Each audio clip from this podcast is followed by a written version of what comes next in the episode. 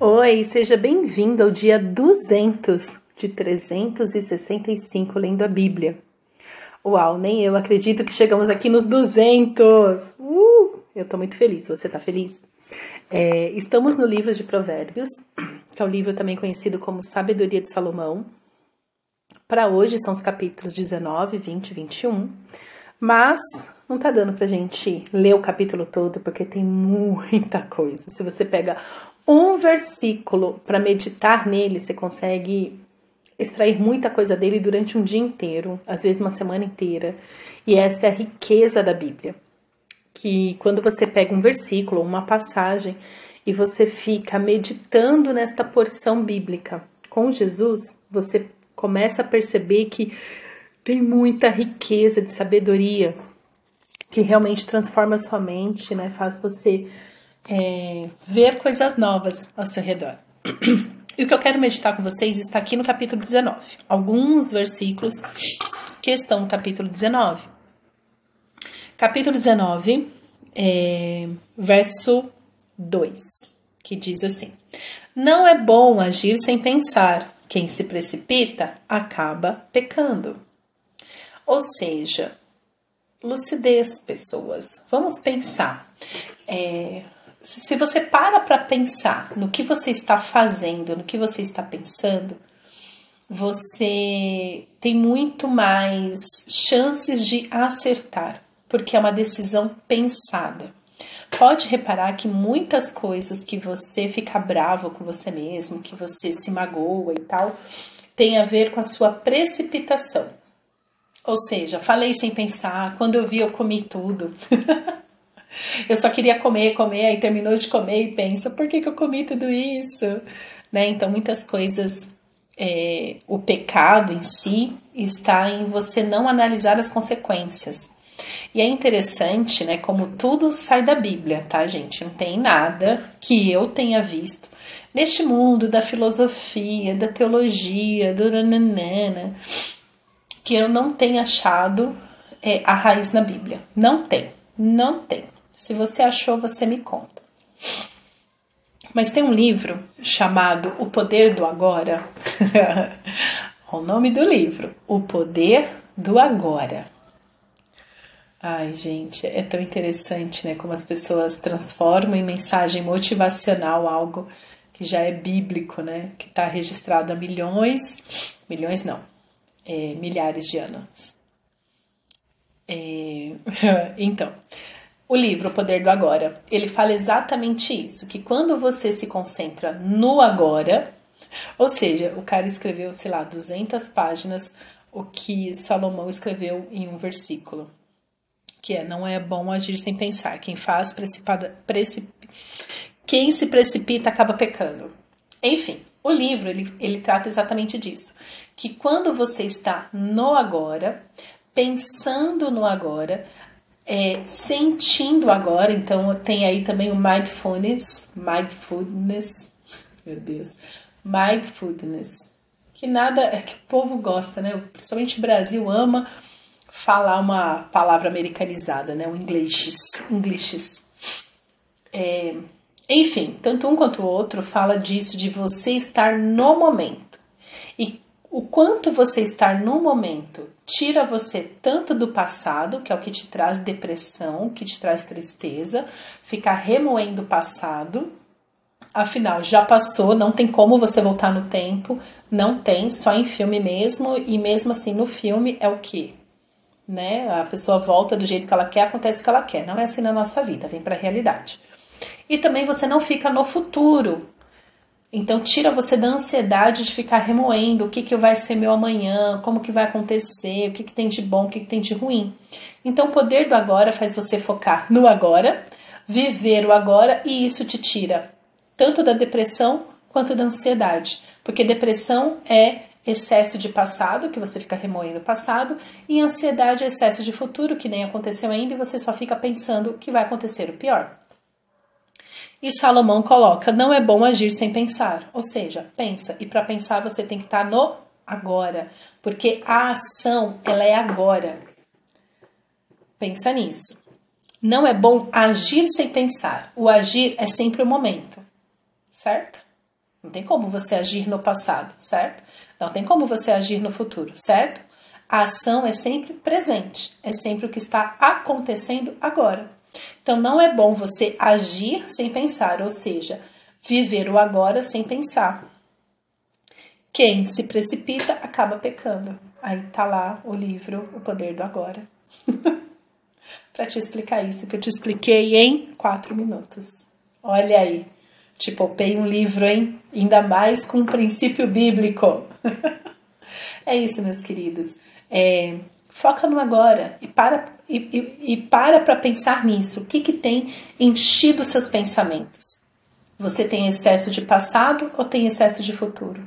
Está na hora de você agir pensando no agora, tomando boas decisões agora, com fundamento bíblico, com princípios bíblicos. Ok? Verso 3. A tolice de uma pessoa perverte o seu caminho, mas é contra o Senhor que o seu coração se irrita. Vou ler de novo. A tolice de uma pessoa perverte o seu caminho, mas é contra o Senhor que o seu coração se irrita. O que, que ele está dizendo aqui? Que o problema é teu. Resumidamente é isso. Mas ele fala assim: que a tolice de uma pessoa perverte seu caminho. Em que sentido? A gente já leu isso, tem um versículo que diz que entrega o teu caminho ao Senhor, né? Não, é que o mais ele fará, mas também tem um versículo que a gente meditou aqui que é o coração do homem faz planos, mas a resposta vem do Senhor. Então ele está falando que a tolice de uma pessoa que perverte seu caminho é você toma más decisões e com isso tem o seu caminho pervertido, tem o seu caminho torto, tem uma má colheita mas é contra o Senhor que o seu coração se irrita. Ou seja, você perverte o seu caminho, você toma decisões erradas, mas a culpa é de quem? De Deus, que permitiu que eu tomasse essa decisão. Ah, pelo amor de Deus, né? Como Deus ainda não enviou um raio, eu não sei. É o mistério da misericórdia de Deus. É, então toma cuidado, porque você é responsável pelas suas escolhas. Então é muito comum a pessoa ter escolhas é, erradas, baseadas na sua ansiedade ou na sua depressão, no seu egoísmo, na sua vaidade, e culpa o Senhor, e é contra o Senhor que o seu coração se irrita. E por que, que ele fala do tolo? Porque o tolo é aquele que não consulta Deus, o tolo é aquele que tem a vida pela vontade própria e não tem como o seu filtro das suas decisões Jesus. E aí o seu coração fica irritadinho com quem? Deus. Porque a culpa é minha, eu ponho quem eu quiser. Não é assim, não, querido. Não é. Para, você está irritado com o Senhor quando na verdade você deveria rever as suas escolhas, pedir perdão a Deus porque você está bravo com Ele quando a culpa é sua. E aí entra a misericórdia de Deus, porque Ele te perdoa e corrige os seus caminhos, porque Ele é bom, Deus é muito bom. É impossível você se arrepender dos seus maus caminhos e Deus não te perdoar e não te corrigir e não te sarar. Então, o nosso coração pecaminoso que se irrita com este Deus, você está irritado com Deus, não é por causa de Deus, é por causa das suas próprias escolhas. Quando a gente chegar na história de Jonas, a gente vai ver que Jonas se irritou muito com Deus. Se irritou com Deus é, por Deus ser Deus, porque ele Nínive, que era uma cidade muito terrível, é, Jonas prega o arrependimento o povo se arrepende e Deus salva a cidade. E Jonas fala assim para Deus: Eu sabia que você ia fazer isso. Que Deus vira para Jonas e fala assim: Jonas, o que, que você está irritado? E Jonas fala: Eu sabia que você ia salvar esse povo, é por isso que eu estou irritado. E Deus ainda fala: Uau, Jonas, você está irritado porque eu salvei o povo? Mas Jonas está irritado com Deus por Deus ser Deus? Não. Jonas está irritado com Deus porque Deus não agiu conforme o senso de justiça de Jonas. Entendeu? Então já vai uma prévia do livro de Jonas. É exatamente isso que acontece. Às vezes você está irritado com Deus, não porque Deus é Deus, mas porque a sua vontade não prevaleceu, porque a sua vaidade não foi atendida, porque a dureza do seu coração não foi ouvida. É aqui que ele está falando que uma pessoa tola perverte seu próprio caminho, mas o seu coração se irrita com Deus. Fala, Aí Deus olha para você e fala: Ué, o que, que eu tenho a ver com isso?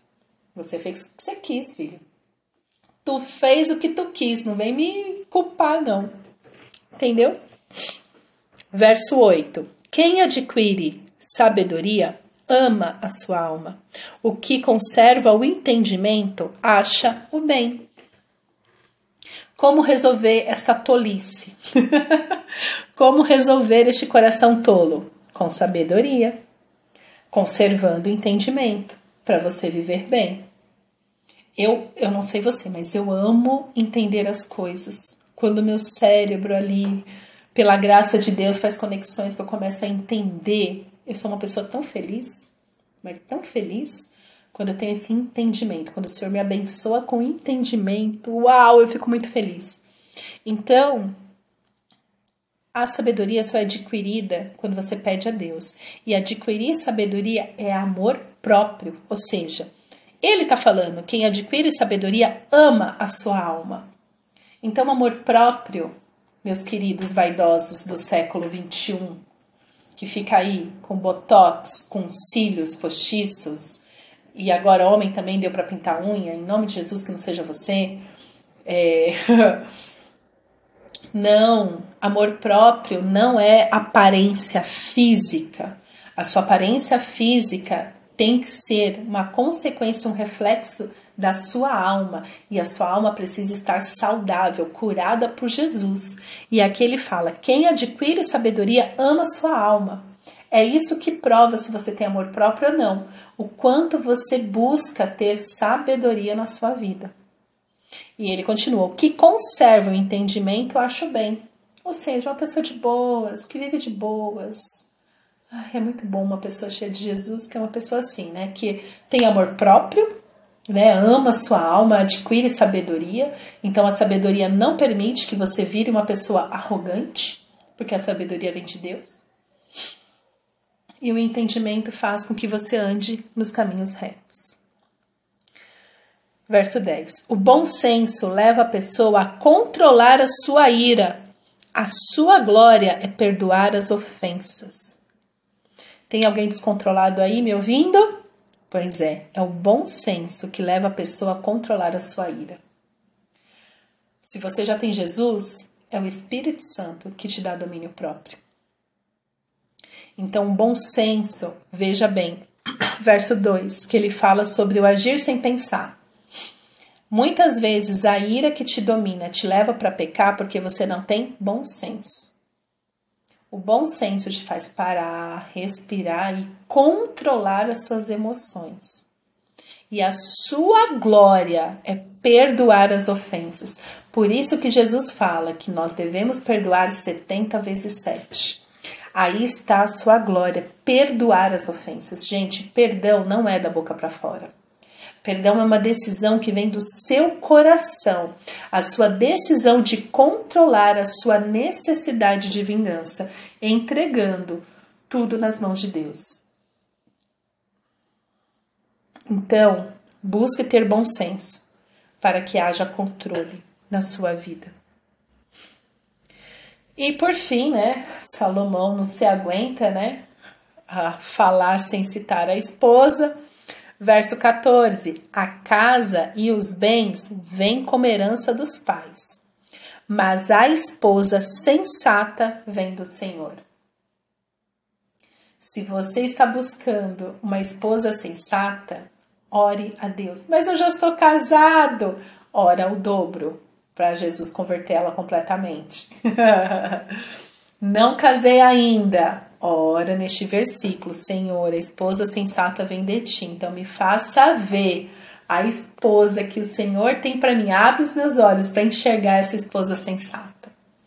Então tem muitas pessoas casando mal porque não entende que o bom casamento vem de Deus, porque não busca no Senhor o seu cônjuge, mas fica buscando em lugares vazios, fica buscando conforme a sua é, a sua idade cronológica, fica buscando conforme a sua carência, conforme as suas necessidades monetárias.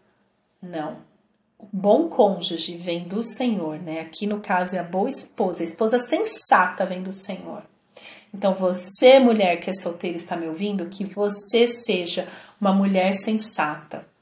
Para que você, homem solteiro que está me ouvindo, quando você encontrar esta mulher sensata, tenha confirmação no seu coração, Deus liberando assim, ó, pode casar, que essa daí já tá, já trabalhei no coração dela, ela está sensata.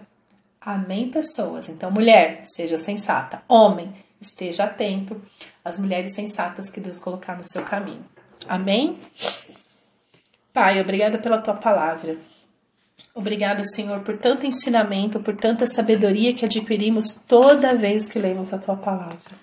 Te pedimos perdão, Senhor, porque teimamos em seguir os nossos caminhos, teimamos em seguir as nossas próprias tolices. Te pedimos perdão, Senhor, porque muitas vezes te culpamos por coisas que nós mesmos decidimos, escolhemos. Nos perdoa, Senhor. Nos reconecta, ó Pai, com o Senhor em Cristo Jesus. Dá-nos, Senhor, sabedoria para viver, bom senso para controlar a nossa ira e que nossa vida testifique da tua bondade, da tua misericórdia. É o que te pedimos, Paizinho. Em nome de Jesus. Amém.